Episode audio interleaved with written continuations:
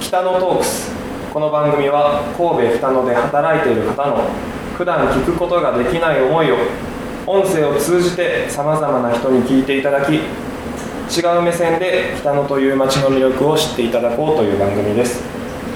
第14回目ボリューム1本日はブラッチェリアパスティッチェリアボンドさんをご紹介します。ボンドの原田慎太郎さんと英子さんです。よろしくお願いします。よろしくお願いします。あの北野トークスでご夫婦で出てもらうの今回2回目なんですけどあそうなんなんか割とこう圧が来るのでできない意外と緊張せずにしゃべれる。1対1より1対2は緊張せずにしゃべれるんですけど、あそうなんですか。はい、このボンドさん神戸北野のはい。モスクはい。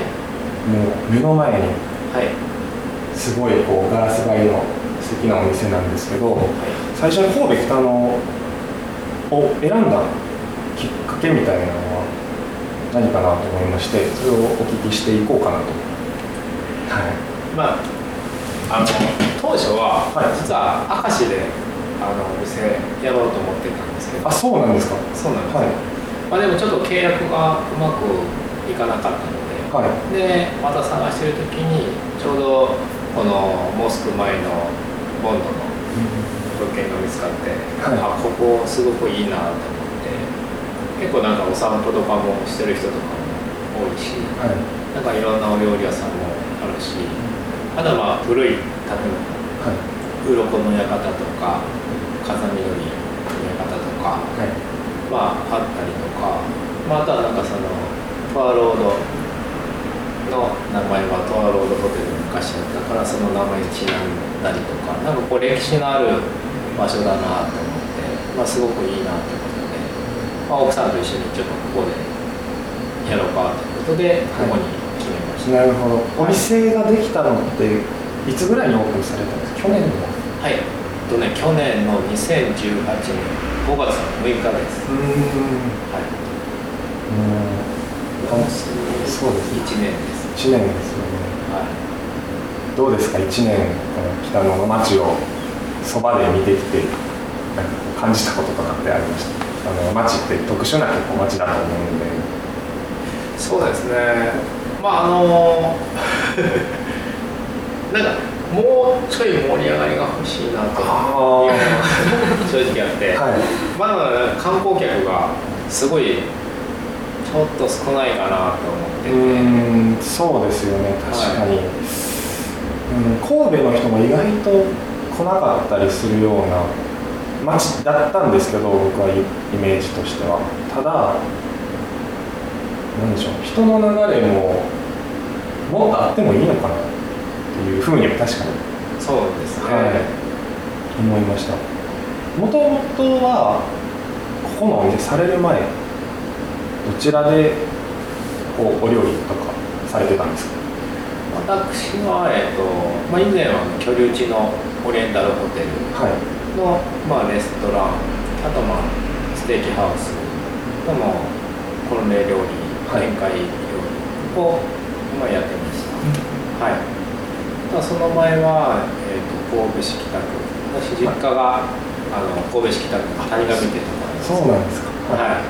まあ、そこのあの日曜社っていう、えー、と今で22年目かな。すごい老舗のレストランで、はい。まあ、ちょっと勉強してから居留地のレンタルホテルに就職した感じですね。はい。僕の経歴はそんな感じ。めっちゃ嬉しいちなみに英子さんは？英子さんはいかがですか？私はまあここ来る前は、はい。あの明石海峡の近くにあるマイクホテルで働いてたんですけどそこは8年ぐらいで、その前はあの旦那さんと同じプランドシーっていう会社で、はい。あのえっ、と福岡のレイガーンズホテルっていうところだったり、あと京都の、えー東山騒動っていう婚礼会場だったり同じ会社なんですけど、はい。なんかそういうレストランとかホテルを転々としてまして昔あの北野の今あのピンク色の。あ北のホテルさん。そうはい。北のクラブか。北のクラブさんです。そうです。空。そ空。ですね系列です。の、ま、前昔ハウス・オブ・パシフィックっていうレストランがあったんですけど、はい。あそその時もプランドゥシーの会社でそこにで働いてたこともあります。じゃあちょっと戻ってきたみたいな感じもそうですあるんね逆の場所ですけど場所的にそうですそうはです最初はあの芦屋のビゴさんに就職したんですけど、はい。はい。それからまあ大阪とかのケーキ屋さんを転々としてプランドゥシーに入ってハウス・オブ・パシフィックから始まって、はい。京都行ったり東京の店舗行ったり。すごいですね移動距離が。そうですね、はい。あの旦那さんと結婚してやっとあのマンションも買って居場所が落ち着いたんですけど、はい。それまで過去を振り返ると私数えたことがあって13回で、えー、と引っ越ししてます。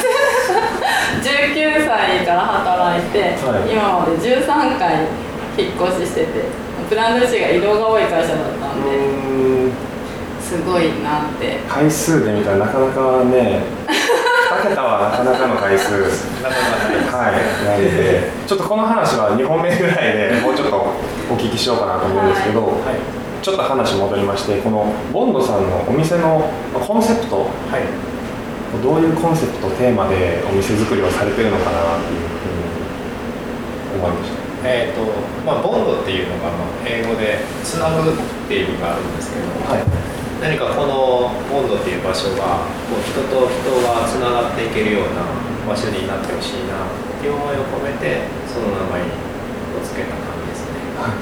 でまあ例えばなんかその久しぶりに会う友人とここでお食事ししてもらったり、まあ、そこでまたこう友達の輪がつながってたりとかあとはまあその業者さん例えば農家の生産者の作る野菜とかを、えーとまあ、僕料理人が調理してお客様にあのお出しした時に実はこのお野菜ってこういう人がこういう思いで作ってるんですよみたいなそういう説明も加えて何かこう生産者の方の気持ちとかもあのお客様にあのつないでいけたらいいなと思って、まあ、そういう意味合いも込めてボンドっていう名前にしました。はいお料理とかもその野菜を使われたりとかはい。されてるとはもちろん思うんですけどグリルの方はい、グリルでも結構力を入れてらっしゃるのかな？そうですね。はい。あの炭火料理にするとこの余分なこの水分が抜けてはい。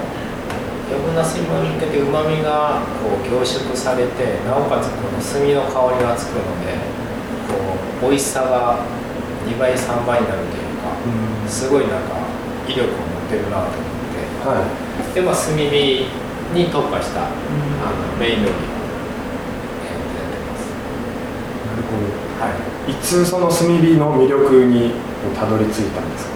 炭火料理の魅力はですねあの以前その居留地オリエンタルホテルで働いてる時も、まあ、炭火料理を使ってたんですけどはい。炭火を使った料理をやってまあ、えー、と婚礼料理とかも炭火でやってたんですけどやっぱりその香りがすごいいいなって思っててあとその熱の入火の入り方とかがすごいやっぱりなんかいいなと思って。